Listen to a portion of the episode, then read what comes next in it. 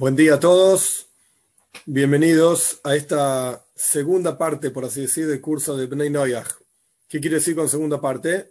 Terminamos básicamente después de como 21 clases el resumen de Joibes Olebovis de los deberes del corazón. Pueden encontrar las clases ahí en el canal, en, YouTube, en Spotify, etc. Hoy vamos a comenzar un tema nuevo. Por supuesto, dentro del mismo tema, dentro de las cuestiones que tienen que ver con Bnei Noyach, y vamos a estudiar un texto que es un texto clásico del judaísmo que no es que esté orientado específicamente a Bnei Noyach, pero habla específicamente, a pesar de no estar orientado directamente a eso, pero habla específicamente de los siete preceptos de Bnei Noyach. Este texto que vamos a estudiar, como pequeña introducción al texto propiamente dicho, fue escrito por el Maral de Praga. Maral de Praga se llamaba Rabbi Yehuda Lowy, vivió entre los años 1510, 15 hasta el 1580 y pico en diferentes lugares en Europa, pero principalmente fue el rabino de Praga. Hay montones de historias sobre, el Maral de Praga. Las pueden encontrar buscando, hacer una rápida, rápida búsqueda en internet, van a encontrar montones de historias. Quizá lo más famoso que hay sobre el Maral de Praga es el famoso Goylem. Goylem quiere decir una cosa amorfa, esa es la traducción de Goylem, eh, que la tradición cuenta que armó una persona, un ser humano de, tierra, etcétera, y, junto con diferentes cuestiones místicas y cabalísticas que yo no conozco, no es que no las quiero transmitir, simplemente que no las conozco, le dio vida a este Goylem, y este Goylem servía para proteger a la comunidad judía de Praga y los alrededores de lo que se llamaban libelos de sangre. Porque solían decir, y esto no tiene que ver con lo que vamos a estudiar, pero ya que llegamos a esto, lo aclaro y lo explico. Solían decir en aquella época, y lamentablemente después también, antes y después también, que los judíos preparaban matzá, que matzá es un pan ácimo que se come en la fiesta de Pesach, que no importa ahora todo el detalle, preparaban matzá con sangre de niños cristianos. Esto es lo que decían. Entonces, cada tanto surgían, siempre cerca de Pesach, surgía que alguno mataba, no un judío, algún cristiano, algún, cualquiera, mataba a un, judío, un, no judío, un nenito, y le echaban la culpa a los judíos, y salían todos a matar judíos. Básicamente esto en, en ruso se llama pogrom, es una palabra famosa, clásica, triste y lamentable, pero así se hizo famosa. Eh, y el Maral de Praga preparó este hombre, por llamarlo de alguna manera, entre comillas, para proteger a la comunidad judía de estos, de, este, de estos ataques y otras cuestiones y otras dificultades. Paréntesis dentro de la introducción, la definición de matzá, para que quede claro esto, la definición de matzá, que significa panásimo, es agua y harina. No puede tener absolutamente nada más. No tiene ni siquiera sal. Ni que hablar azúcar, no tiene huevo, nada. Agua y harina. Entonces, en sí, todo el asunto de que los judíos preparaban matzá con sangre, etc., no tiene sentido. Más allá de los chicos cristianos, los chicos cristianos, no importa. No se usa sangre para preparar este alimento. No tiene sentido. Y más aún, está prohibido en el judaísmo comer sangre. Aparece varias veces en la Torah, no puedes comer sangre. Entonces, todo el asunto no tiene sentido.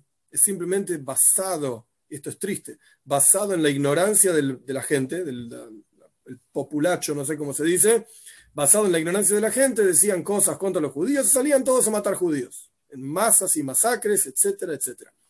Bien, esto es lo que se vivía también, lamentablemente, en la época de, del Maharal, en Praga, y por eso preparé este Goylem. Todo esto era para explicar brevemente quién era el Maharal.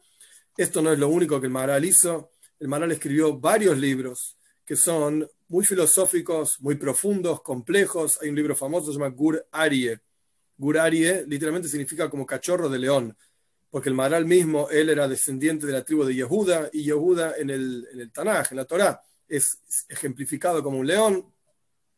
Y ese es un comentario al comentario de Rashi sobre la Torá. Entonces lo digo interesante para entender hasta dónde llega la profundidad de, del estudio en el pueblo judío, en donde Rashi, Rabbi Shlomo Haki, Francia, año 1100, escribe un comentario a la Torá. El Maharal, unos 300, 400 años después, escribe, un comentario sobre el comentario a la Torah para profundizar y profundizar y, en, como se dice en hebreo, ein le davar soif. No tiene fin la cuestión. Y el comentario sobre los comentarios, etc.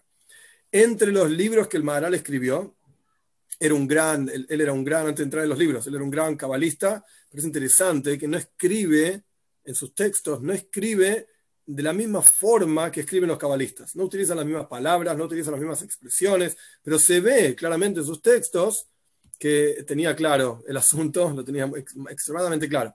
Era un gran cabalista, era un gran talmudista, estableció una yeshiva, una casa de estudios en Praga específicamente para el estudio de Mishnah, que Mishnah es parte de la Torah oral del pueblo judío. Bueno, era un personaje extremadamente significativo en la historia del pueblo judío. Entre los libros que escribió, hay un libro que se llama Gvura y Hashem. Traducción literal es el poder de Dios. Gvura significa fuerza, poder. Gvura y Hashem es el poder de Dios. Este libro es un comentario justamente estábamos hablando de eso en la introducción, la Agadá de Pesach. Pesach es una fiesta muy pintoresca, muy linda en el judaísmo, que se festeja la salida de Egipto. Se, conmemora, se rememora, etc. Se revive la salida de Egipto. Y dentro de las cuestiones que se hacen en esa fiesta de Pesach, además de comer matzá, como yo mencioné anteriormente el tema de la matzá, se lee las dos noches, las dos primeras noches de Pesach fuera de Eretz Israel. En Eretz Israel, la primera noche de Pesach, un texto que se llama Agadá. Agadá de Pesach, la palabra Agadá hay muchas explicaciones, pero básicamente significa relatar. La palabra Agadá viene de la palabra lehagid, relatar, porque está, la toira dice, le vas a contar y relatar a tus hijos en Parshas Boy, en la toira, vas a relatar a tus hijos sobre el tema de la salida de Egipto. Entonces, nuestros sabios compusieron una Agadá, un texto que es el relato de la salida de Egipto. A través de que la persona lee ese texto en la noche de Pesach, cumple con la mitzvah, el precepto de los 613 preceptos para el pueblo judío de le vas a contar a tus hijos sobre la salida de Egipto. Esa es la un texto que ni siquiera es muy largo, es para leer en un rato en la noche de Pesach. La Agadá es extremadamente profunda, hay montones y montones de comentarios. El Maharal escribió un libro entero que tiene muchos capítulos, son como setenta y pico, no recuerdo exactamente ahora el número, pero son bastantes capítulos comentando y explicando la Agadá. Entre todos esos capítulos, hacia el final del libro, a partir del capítulo 66, el Maharal tiene toda una explicación amplia, muy profunda, sobre el hombre, el ser humano, qué es el ser humano, qué es el pueblo judío. De hecho, tiene otro libro que se llama Tiferes Israel, que es el concepto de qué significa la Toira, la Torá, por qué la Torá fue entregada al pueblo judío, que justamente tiene que ver con la para allá de esta semana, allá Israel, donde empezamos este curso, etc. El Maral explica entonces qué es el hombre, la virtud que tiene el hombre por sobre los ángeles, qué es el, pueblo judío dentro de la humanidad, etc. Esto empieza en el capítulo 66 de este libro, Gbura y Hashem. Nosotros vamos a estudiar por lo menos el primer capítulo. Vamos a ir viendo si da para continuar con los siguientes capítulos o no. Son complejos eh, de explicar, son complejos de, entender, de sostener, digamos, en la cabeza.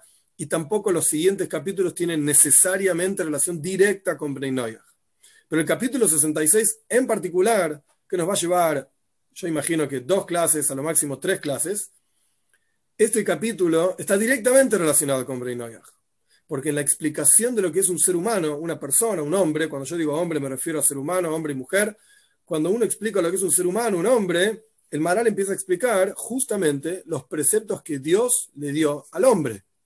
Y cuando hablamos de hombre, estamos hablando antes de la entrega de la Torah, al ser humano, al primer hombre, perdón, al primer hombre y a toda su descendencia.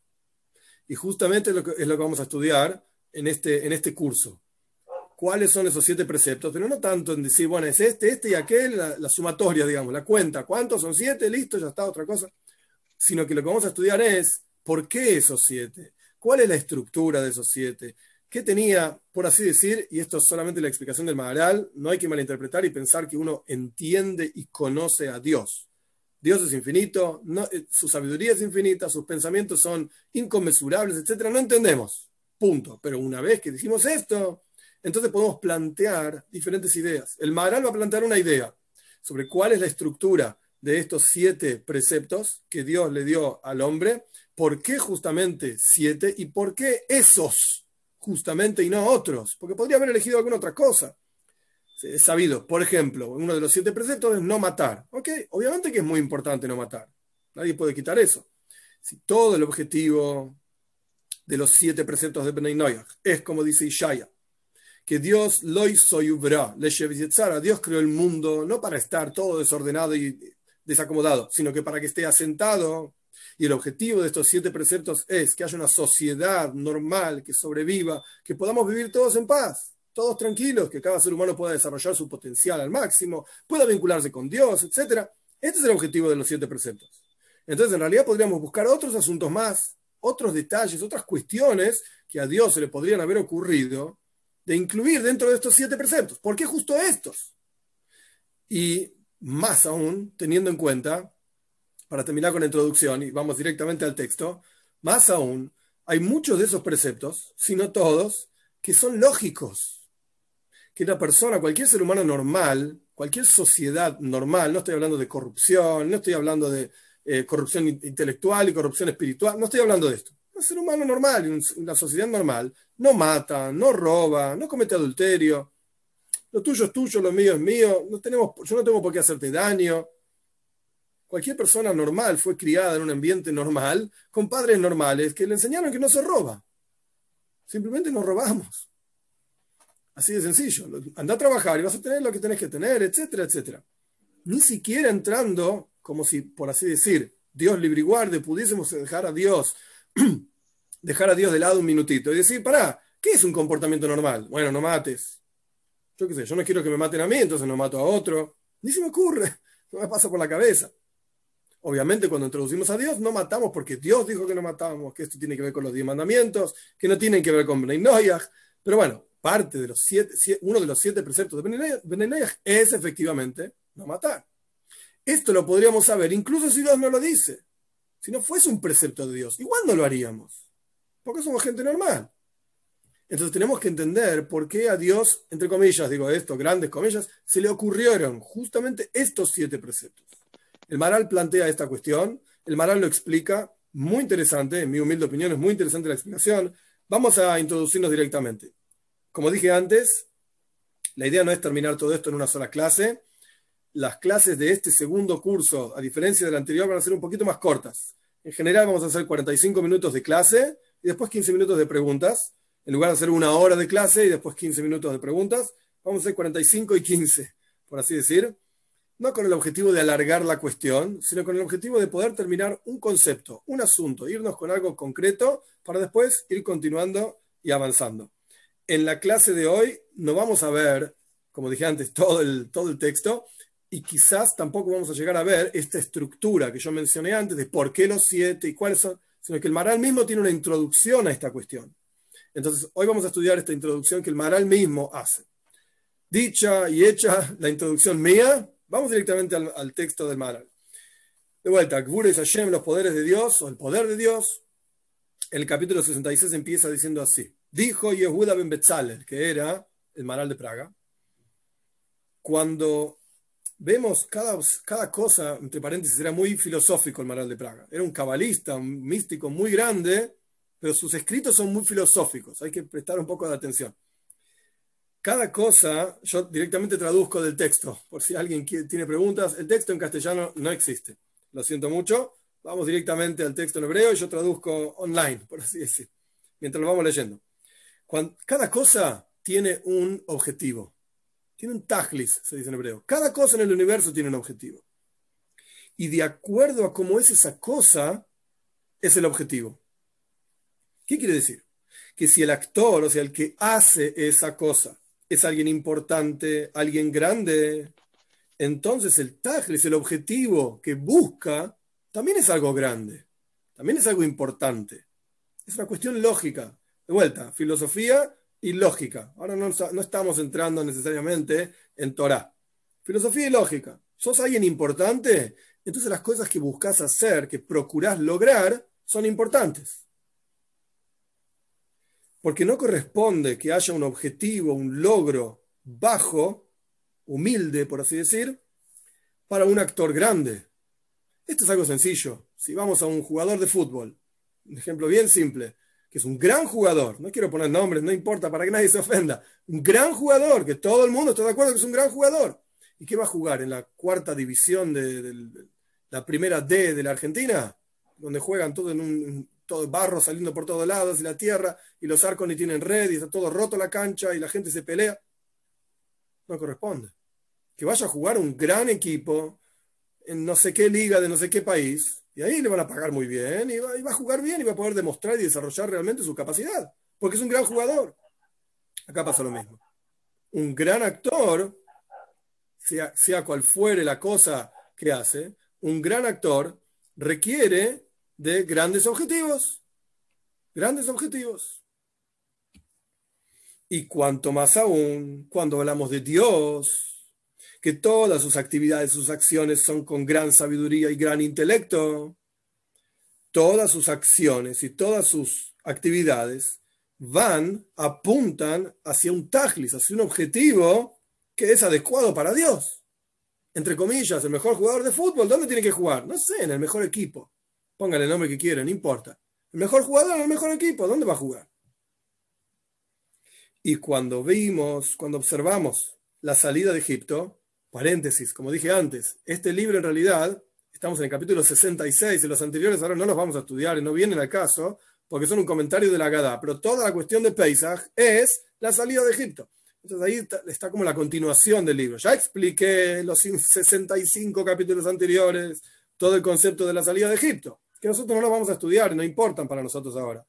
Capítulo 66, estamos hablando y observando la salida de Egipto, que Dios actuó actos temibles, enormes, gigantes, él mismo en su propia gloria sacó al pueblo de Israel de Egipto, entonces es adecuado que el tajlis, el objetivo de semejante actor, de semejante entidad que es Dios, que sacó al pueblo judío de Egipto, etc., tenga todo tipo de actividades que apunten a objetivos importantes, de acuerdo al nivel de quien hace las cosas, que en este caso es Hashem, es Dios, hace cosas increíbles. Todo lo que él hace es impresionante. Porque apunta a un nivel impresionante. Porque él tiene un nivel impresionante. Cuando encontramos en los escritos que el objetivo de la salida de Egipto era que el pueblo judío tenga un Dios. Dios quería ser el Señor del pueblo judío. Y como está escrito al comienzo de la salida de Egipto, en Parshas Shmois, en Parshas Boeira, perdón, voy a sacarlos a ustedes debajo de la servidumbre o la soportar y todas las dificultades de Egipto y los voy a tomar para ustedes o, los voy a tomar a ustedes para mí como pueblo y voy a ser el Señor de ustedes. ¿Qué está diciendo Dios? En términos bien simples. Señores, el objetivo de la salida de Egipto, ¿cuál es? Yo quiero ser el Señor de ustedes. Yo quiero ser el Dios de ustedes. Los voy a sacar de ahí para yo ser Dios. Ustedes hasta ahora eran esclavos no voy a entrar en, explicaciones profundas, no es el punto, no es el momento. Ustedes antes eran esclavos de Paro y del faraón, pues ahora van a ser mis esclavos. Yo quiero ser el señor de ustedes. Hay muchas explicaciones de esto, de la esclavitud. No entro ahora en este punto porque no importa. El punto es que Dios quería ser el señor del pueblo judío. Y al final de Parshas Tetzabe está escrito que Dios sacó a ustedes de la tierra de Egipto para residir en el interior de ustedes. Y este versículo es la apertura a todo el resto del texto. En otras palabras, ¿qué quería Dios? ¿Qué querés? Sacaste al pueblo de Israel de Egipto, Mazeltov, muy bueno. ¿Y para qué? ¿Qué querés? Yo quiero vivir adentro de ustedes. Yo quiero vivir entre ustedes. ¿Qué significa esto? Lo vamos a ver, pero ¿qué significa esto? El Mishkan. Mishkan se traduce en general como tabernáculo, que no tengo la menor idea de qué quiere decir en castellano, en español, tabernáculo. No sé qué diría el, diccionario de la Real Academia Española si observamos tabernáculo. ¿Qué quiere decir? No tengo idea de lo que quiere decir. La gente lo traduce así. Pero en hebreo, la palabra mishkan viene de la palabra lishkoin. Lishkoin quiere decir residir, morar, vivir. Eso es lishkoin. Un shahen, por ejemplo, en hebreo es un vecino. ¿Por qué? ¿Y por qué vive al lado tuyo? Está relacionado con vivir, con morar, con residir. Mishkan es el lugar en donde residía la presencia de Dios. Esto es el Mishkan. Si esto es lo que quiere decir tabernáculo, bien. Y si tabernáculo quiere decir otra cosa, pues no sé quién tradujo y está mal traducido. Sea como fuere, Mishkan es el templo móvil que el pueblo judío construyó en el desierto, está ampliamente explicado en la Toira, en el libro de Shmois, y Dios residía en ese lugar. ¿Qué quiere decir que Dios reside en un lugar y no en otro lugar? Esto también lo podemos discutir. Y la idea es básicamente que la presencia de Dios se revela en un lugar o en otro lugar. Dios está en todos lados, todo, es, todo es Dios, y lo único que hay es Dios, etc. Y Dios es lo único que hay, como ya se fue explicado en otros lugares también, de una manera o de la otra manera. Dios es lo único que hay o lo único que hay es Dios. Ok, sea como fuere, está en todos lados, pero está oculto. En el Mishkan en, el, en, este famoso templo móvil, tabernáculo, estaba revelado. En el Beis Hamikdash, en el templo en Jerusalén, estaba revelado Dios. Esto es lo que quiere decir una casa para Dios. Y esto era el Mishkan. Entonces, primero dijimos que Dios sacó al pueblo judío porque quería ser el Señor de ellos. ¿Qué quiere decir ser el Señor de ellos? Quiero estar entre ustedes. Quiero vivir entre ustedes. Como dice el versículo, le besoicham. Para ser shochen, para morar y residir entre ustedes. Entre paréntesis, es interesante, y esto ya está explicado en otros lugares también ampliamente, eh, básicamente la serie de discursos Boss y Legani, Vine a mi jardín, eh, de 5770, 1950, ampliamente explicado ahí una idea interesantísima que trae el Shalosh, Neilujos Abris, que es el libro del resumen del curso anterior, etc. Él explica algo interesante. El Posuk dice, el versículo dice,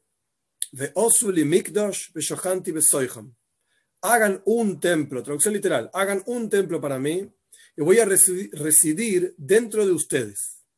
Shohanti, voy a residir yo, voy a residir, Besoiham, en plural, dentro de ustedes. Pregunta el Shalom, pregunta a nuestros sabios. El versículo empieza hablando en singular. Osuli, hagan para mí, Miktosh, un templo. Y termina en plural. Voy a vivir dentro de ustedes. ¿Cómo empezás en singular una frase y terminás en plural? Está mal escrita. Y la idea es, Rashi traduce lo que traduce, y está bien. Rashi explica que en la práctica hubo varios templos. Estuvo el Mishkan, el tabernáculo, templo móvil en el desierto, después el Mishkan en, en Eretz Israel, en Shiloh, Nov, Givon, diferentes ciudades donde estuvo. Después estuvo el Beis Hamikdash, el primer templo, el segundo templo, que hubo muchos lugares donde Dios residió es decir, donde Dios se mostró. Pero el Shalom trae otra explicación, diferente de la de Rashi. Hasta acá era la de Rashi. El Shalom dice que cada uno de nosotros tiene que hacerse de sí mismo un templo. Por eso el versículo dice, Azul y Mikdash, hace vos un templo de vos mismo, cada uno de nosotros, en el singular. Y yo voy a residir en el interior de cada uno de ustedes cada ser humano puede hacerse de sí mismo o hacer de sí mismo un templo, santificarse a sí mismo y la presencia de Dios va a residir ahí. Ay, Dios está en todos lados. Claro que sí. Está en todos lados. Pero ¿dónde está revelado? En un templo. Entonces Dios va a estar revelado en tu interior cuando vos hagas de vos mismo un templo. Quizás, paréntesis dentro del paréntesis, de acá sacaron enfrente, en, en la competencia, entre comillas, eh, la idea de que el tercer templo en realidad no es material, el tercer templo es el tipo este que vino y que dicen que lo mataron y que sé yo, que sé cuánto, tú sin pavadas y tonterías. ¿De dónde sacaron una idea así? La idea es que cada uno de nosotros puede hacer, ser él mismo, ella misma un templo. Claro que sí, es una idea judía, es una idea de la toira. Está ahí desde, desde que Dios entregó la toira, que tenemos que hacer de nosotros mismos un templo. Pero cuando la toira habla de un templo, no está hablando de una persona, la tele está diciendo, hey, construí una cosa de piedra, así con madera, bueno, una construcción que sea como fuere, que se hizo y se va a hacer, etc. Y ahí Dios va a estar revelado. ¿Por qué? Fácil, simple. El Tanaj explica las medidas exactas del Mishkan, o sea, la, la Toira misma, los cinco libros de Moishe, del, tabernáculo, del templo en el desierto, las medidas, tanto por tanto, por tanto, por tanto, y después en el en en los reyes, toda la historia de la construcción del primer templo, hasta las medidas específicas de cómo tenía que ser el primer templo, con tal medida y con tal medida, etc. Y después en Yehezkel, en Sefer Yehezkel, el profeta Yehezkel explica medida por medida cómo tiene que ser el tercer templo. Entonces, si ellos explicaban centímetro por centímetro, las medidas del templo y las medidas de los utensilios del templo y las herramientas, etcétera, etcétera. ¿De qué estamos hablando? ¿Algo espiritual? Es verdad, hay una contraparte espiritual, claro que sí. Uno ve Farim, libros de, Midrashim, libros de Kabbalah, hay montones de, simbolismos y explicaciones espirituales de cada una de las partes del templo en el interior de la persona. Sí, pero hay una regla general, fundamental. No podés sacar al texto de su sentido literal. El sentido literal es concreto, real. Eso es lo que dice la toira. Que el templo tiene que medir tanto por tanto, tener tantas puertas, tener tal tamaño de puertas, de tal forma en tal lugar, etcétera, etcétera. Eso no, no, quita, una cosa no quita la otra. Que uno le encuentre significados espirituales no le quita nada al hecho de que en realidad era un edificio y en realidad estamos esperando un tercer edificio. Hay quienes dicen que cae del cielo, hay quienes dicen que lo construye Mashiach. Ok, esto lo podemos discutir en otro momento. El punto es que es un edificio físico, material. Dicho eso, la, la idea de que cada uno de nosotros tenemos que hacer de cada uno de nosotros un templo es una idea judía. Y en la práctica, cada uno de nosotros somos un templo de Hashem cuando nos santificamos y cuando nos comportamos como corresponde. Y Dios reside en nuestro interior. Dios está revelado, lo sentimos. Literalmente, con el corazón. El corazón te late más fuerte por Dios en tu interior. Sentís amor a Dios, temor a Dios, etc. Esto es al respecto de qué significa que Dios, volviendo al texto, saca al pueblo de judío, al pueblo de Israel, lo saca de Mitzrayim, de Egipto. ¿Para qué? Le shochni dice el versículo. Para residir dentro de ustedes, entre ustedes. Construyan una casa para mí. Claramente, entonces, el, tajlis, el objetivo y el comienzo de la salida de Egipto era en aras de que Dios sea nuestro Señor. Lo trajo de los versículos, lo probó con versículos. Ese es el objetivo. Dios quiere vivir entre nosotros. Dios quiere ser nuestro jefe. Pongámoslo en términos sencillos. Por lo tanto, cuando vos observás las parashot, las secciones de la Torá que se leen semana tras semana, están todas ordenadas. Porque al principio Dios saca al pueblo de Israel de Mitzrayim y después les da los diez mandamientos. Y el comienzo de los diez mandamientos es, yo soy Dios, tu Señor. Yo soy el que manda acá. ¿Y qué dice, continuando el texto, qué dice? Yo soy Dios tu Señor, que te saqué de la tierra de Egipto. Y después dice, no tendrás otros dioses. Sea lo que fuera que quiere decir, otros señores por sobre vos, lo que sea. Y después da el resto de los mandamientos. Y después viene Parshas Mishpatim. Mishpatim significan todas las leyes. Quien, quien lee el texto se va a dar cuenta que después de Parshas Israel, que es el, el evento de la entrega de la Torah, viene una serie larga una tras de la otra, leyes y leyes y leyes y leyes. ¿Por qué? Porque por cuanto Dios es el es el Señor por sobre el pueblo de Israel, que esto es la idea de la salida de Egipto y el objetivo de la entrega de la Torah y la entrega de la Torah empieza. Yo soy Dios, yo soy el que manda. Entonces, una vez que recibimos a Dios como Señor, tenemos que recibir sus leyes. Es algo payo, es algo sencillo. Si Él es el que manda, pues entonces decime qué es lo que tengo que hacer y qué es lo que no tengo que hacer. ¿Cuáles son tus reglas de vida? Ok, vos sos el jefe. Poné las reglas. Poné las reglas de juego, como quien dice. ¿Cuáles son? Porque todo asunto de Elohim, y Elohim no solamente acá hablando de Dios, sino que todo asunto de amo, Señor, por sobre algo, tiene leyes con las cuales se transforma en el Señor. Es el que manda, pone las reglas de juego cuando uno va a trabajar en cualquier lugar y es un empleado de un jefe, pues el jefe es el que pone las reglas. Acá se toma café a las 7 de la mañana. Acá se entra y se viste de tal manera. Acá no podés decir tal cosa. Acá tenés que lograr. Bueno, él es el que pone las reglas. ¿Te gustan las reglas? Trabaja en esa, en esa empresa. ¿No te gustan las reglas? Te podés retirar. La puerta está ahí, no hay ningún problema. El jefe es el jefe igual. Si no te gusta, es problema tuyo. Todo jefe tiene reglas. Por lo tanto, y esto es algo, digamos, entre paréntesis en el texto, es interesante en términos de, entender un poquito la, la la ley judía, a una persona que lleva una dificultad, un problema, si vos tenés un problema con otro, yo que sé, le presté plata y no me quiere devolver, o, pienso que me robó, etc., si vos llevas ese caso a las cortes de los idólatras, así está escrito acá, a la corte de los idólatras, estás apreciando la idolatría. Porque, porque eso se llama corte de los idólatras, y de hecho hasta el día de hoy pasa también, porque juran por, qué sé yo, la Santa Biblia, todas las tonterías, etcétera, de idolatría. Entonces el juicio, al fin y al cabo, está bajado, basado en lo que ellos llaman el Señor. Entonces, si vos, en lugar de eh, llevar tu juicio, tu dificultad con tu prójimo hacia un juzgado judío, cuando estás hablando de cosas entre judíos, si vos, en lugar de llevar tu problema a un juzgado judío, un beistin, a un juzgado judío, lo llevas a un juzgado idólatra, a un juzgado de la ciudad, paréntesis, dentro del paréntesis, hay casos en los cuales no hay otra opción. Si estamos hablando de una propiedad, que hay un documento, etcétera, bueno, es el gobierno del país específicamente el que se va a ocupar de los registros, el registro civil, el registro de la propiedad, y qué sé yo, de todas las cosas y leyes que tiene cada país que están perfectos. Así tiene que ser. Y es parte interesante es parte de, cumplir la mitzvah de dinim. Uno de los siete preceptos de Bnei Noyach es dinim. Dinim quiere decir juicios, es justicia, establecer sistemas de justicia. Las, los sistemas de justicia de los países, de todos los países, obviamente son todos diferentes, eh, los sistemas de justicia de todos los países son en sí la observancia de, la, de mitzvah de dinim. Hay detalles, pero eh, son parte de esa mitzvah.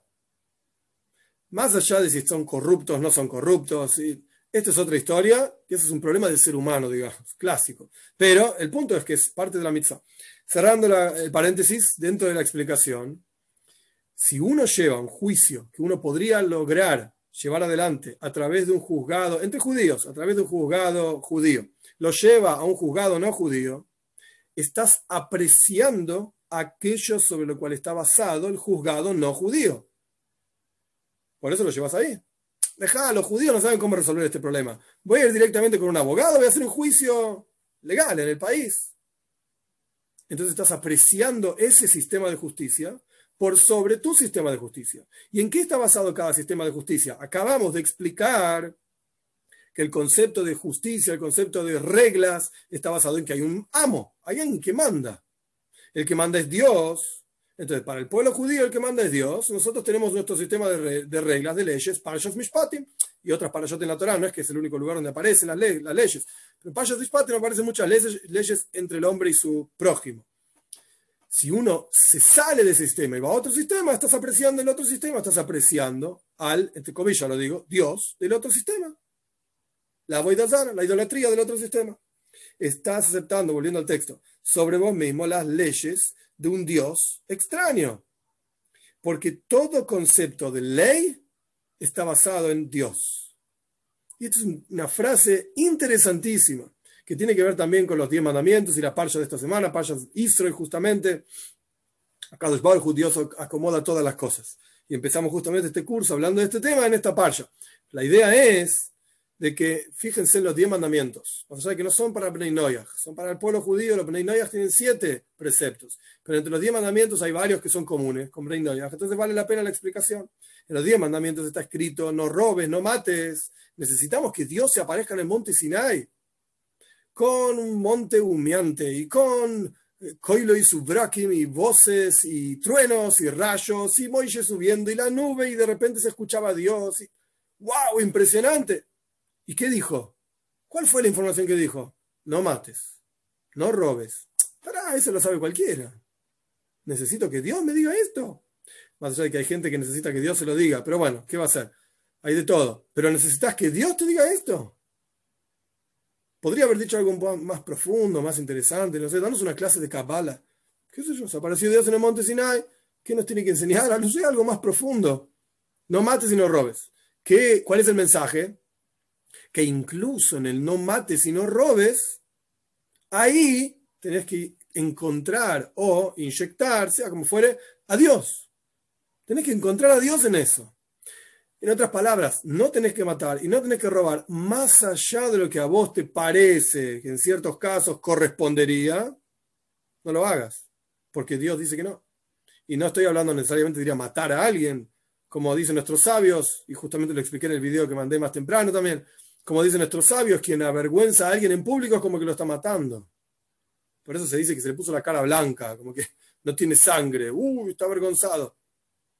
Y ese es el texto de nuestros sabios. Una persona que emblanquece la cara de otro en público. Lo avergonzaste en público. El tipo se quedó pálido. Es como que lo mataste. Así como un muerto no tiene sangre, digamos, que le circula y está blanco, pálido. Así que bueno, la cuestión es que todo mishpat, todo juicio, volviendo al texto, requiere sí o sí de Elohim, de un Dios. En el momento que lo dejas a Dios de lado, los juicios empiezan a torcerse y empiezan a salir cosas extremadamente extrañas. Como vemos, y no, solamente es una cuestión de hace muchos años, 70 años atrás, los nazis y Shemam, su nombre se ha borrado. Ellos borraron a Dios, eran paganos, etcétera, borraron a Dios de la ecuación. Y a pesar de estar extremadamente avanzados en tecnología, en filosofía, en lógica, etcétera, llegaron a la conclusión lógica de que hay que destruir y matar toda una serie de, personas. Se ensañaron con los judíos, pero ojo, porque los negros también estaban en el mismo grupo, y los gitanos estaban en el mismo grupo, y los eh, homosexuales estaban en el mismo grupo, y así sucesivamente, varias, varios grupos de gente que había que exterminarlos de la tierra, esto es lo que ellos dijeron. Y no es que estaban locos, ah, me yuguen, no saber lo que pensar, se te ocurren ideas locas. No, señor. Estamos hablando de la sumum en ese momento, la sociedad más avanzada, más elevada en todos los aspectos. Y sin embargo llegaron a esa conclusión. ¿Por qué? Porque borraron a Dios del mapa, porque sacaron a Dios de la ecuación. Dios dice que no puedes matar, y no importa si es judío, si es negro, si es gitano. ¿Qué diferencia hay? No puedes matar. Punto. Y si no te gusta, qué sé yo, andate a vivir a otro lado y no lo veas más. Pero no lo podés matar. Está prohibido independientemente de si te gusta o no. Entonces, cuando borramos a Dios de la ecuación, se arruina, toda la ecuación termina dando resultados extremadamente extraños y le parece a la gente que son lógicos, correctos. Volviendo al texto, Kol Mishpat, toda regla tiene que ver con Dios. No hay regla sin Dios. Ahora bien, ¿Cómo probamos esto en términos concretos? Porque todo lugar donde vos encontrás la palabra mishpat en los textos, en la toira, está escrito cerca la palabra Elohim. No quiere decir que está una al lado de la otra, pero todo el concepto de juicio, mishpat, justicia, juicio, reglas, está directamente relacionado con Elohim, con Dios. Como está escrito en el Pasuk, en, en Parshas Mishpatim, si no me equivoco, Minikra Balabait Elohim, o en Parshas Kiseitze, no importa se va a acercar el balabais, el dueño, hacia el Elohim, hacia los jueces. Y así en cada lugar donde aparece el concepto de Mishpat, aparece Elohim. Aparece Dios. Que Elohim también quiere decir jueces. En ciertos, en ciertos contextos quiere decir jueces, en ciertos contextos quiere decir Dios. Por lo tanto, después de haber recibido y aceptado que Dios es el que manda en los diez mandamientos, inmediatamente aceptamos las reglas de Dios. Aceptamos las reglas de Dios. Que con esto, con aceptarlo a Él como ser el amo y aceptar las reglas que Él impone, por así decir, como amo, nosotros nos transformamos en su pueblo. Aceptamos de vuelta sus reglas en el texto, sus reglas como Dios de Israel. Que con seguridad Dios es el guía del pueblo, como está escrito cuando el pueblo de Israel, después de la entrega de la Torah, hacen el becerro de oro, y no es ahora el momento para toda la explicación de la historia, la pueden leer y hay, varias explicaciones sobre el tema, etc. Cuando el pueblo judío hace el becerro de oro, ¿qué dicen al comienzo de toda la historia del becerro de oro? Ellos dicen, hagamos un Elohim, Asher el hagamos un Elohim, sea lo que fuera que quiere decir Dios, jueces, guía, que vaya frente a nosotros. Querían una guía.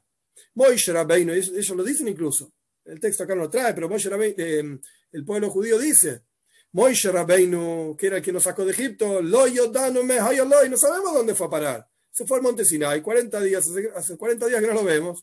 Se murió, se fue. ¿A dónde fue a parar? Que estamos en el medio del desierto, ¿a dónde vamos a ir? ¿Cómo vamos a seguir adelante? Queremos una guía. ¿Cómo lo dicen?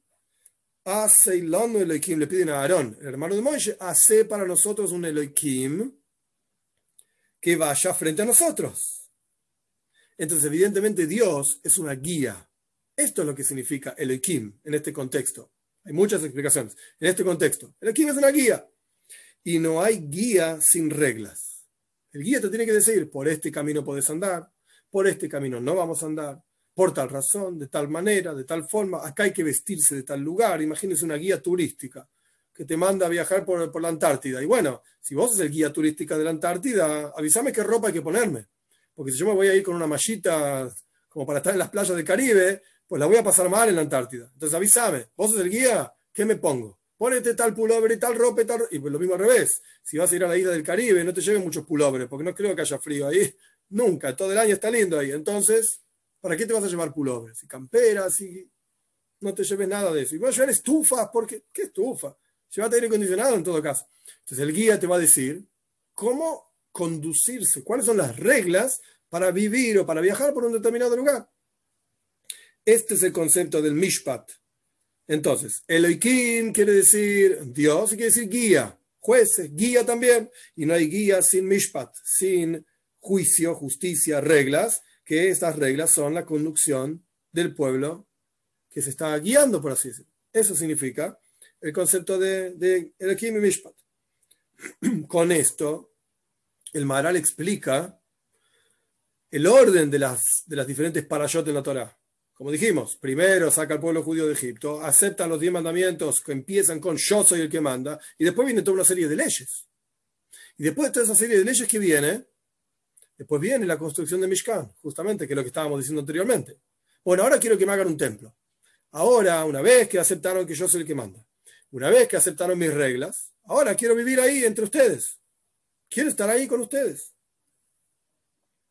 Con esto vamos a entender, siguiendo en el texto para terminar la idea anterior, con esto vamos a entender cuán terrible es el pecado de una persona, estamos hablando dentro del contexto del pueblo judío, que lleva sus juicios, que podría llevarlos frente a un juzgado rabínico, un Beistin, un juzgado rabínico, lleva los juicios a un juzgado de idólatras. Porque está saliéndose del mishpat, de las reglas del Dios de Israel, y entrando bajo las reglas del Dios extraño. Porque toda persona, porque, perdón, todo el ocus, toda divinidad está relacionado, como dijimos anteriormente, con mishpat, con juicios. Entonces, si vos estás llevando tu juicio a un juzgado no judío, que está basado en un Dios no judío, etcétera, idolatría, etcétera, etcétera, como ya explicamos, entonces estás apreciando, dando importancia a la conducción que otro Dios plantea, otro Dios entre comillas, y digamos en minúscula, porque inmediatamente después de recibir el reinado de Dios en el monte Sinai, Dios le dio leyes, como explicamos anteriormente, que tienen que ver con su divinidad, con sus reglas, qué es lo que hay que hacer, cómo hay que conducirse. Y después, como dijimos antes, Dios quería residir entre ellos, dentro del pueblo judío, en el interior de ellos, porque inmediatamente la Teire dice, como dijimos antes, hagan un templo para mí y voy a residir dentro de ustedes, entre ustedes. He aquí, explicamos que el Tajlis, el objetivo de la salida de Egipto, era que Dios sea el que manda aceptaste que, Dios, que yo soy, dice Dios, por supuesto, yo no, que yo soy el que manda, entonces te doy todas las leyes que corresponden. Aceptaste todas las leyes que son mi forma de conducir el mundo, entonces ahora quiero tener mi presencia, mi residencia entre ustedes. Quiero estar revelado entre ustedes. ¿Con qué? Hoy vamos a parar el texto acá. ¿Con qué? Con el Mishkan, justamente como vamos a estudiar con el Mishkan, con el tabernáculo. Y, como explicamos anteriormente también, de la idea de Shalom, de entre ustedes, en el interior de cada uno de ustedes. En el interior de cada uno de ustedes. Simplemente para cerrar la idea, una frase jasídica muy interesante al respecto de esto que estudiamos. Hasta aquí el texto del Maharal. Esto que estudiamos sobre las leyes, que las leyes tienen que ver con Dios. Y es interesante en Hasidut se habla de dos tipos de leyes. Dos tipos de leyes. En general, el concepto de una ley es una mitzvah, una orden, es una ley, hay que hacer esto, no hay que hacer aquello, etc. Hay dos tipos de mitzvot, hay dos tipos de leyes. Existen leyes que surgen de la vida, ahora explico, y existen leyes que hacen vida. Las leyes que los seres humanos planteamos para vivir una sociedad normal, etcétera, como las, las leyes, código civil, código penal de cualquier país, etcétera, Estas son leyes que surgen de la vida, surgen de que nosotros vivimos en una sociedad que muchos países, obviamente, tienen recursos diferentes y plantean formas de utilizar esos recursos de acuerdo a los recursos que tienen. Entonces plantean sus leyes, su sistema de vida, de acuerdo al, país en donde viven, de acuerdo a la sociedad en la que viven, de acuerdo a la, tierra misma en la que viven. Esas, esas leyes son leyes que surgen de la vida. Ese es un tipo de leyes, son las leyes del ser humano. Pero después existen leyes de Hashem, leyes divinas, son leyes que hacen vida, que nos guían, como explicó ampliamente el Maharal, que nos guían en la vida y nos muestran cómo es la mejor forma de vivir la vida para que cada uno de nosotros podamos llegar a nuestro potencial, podamos realizar ese potencial, podamos conectarnos con Dios, etc. Son leyes que hacen vida. La Torah y las mitzvot son leyes que hacen vida, no son leyes que surgen de la vida, sino que hacen vida y nos plantean cómo, en las palabras del Maharal, cómo guiarnos en la vida y cómo conectarnos con Hashem. Porque al fin y al cabo el concepto de vivir la vida como Hashem quiere es el punto de vincularse con Hashem.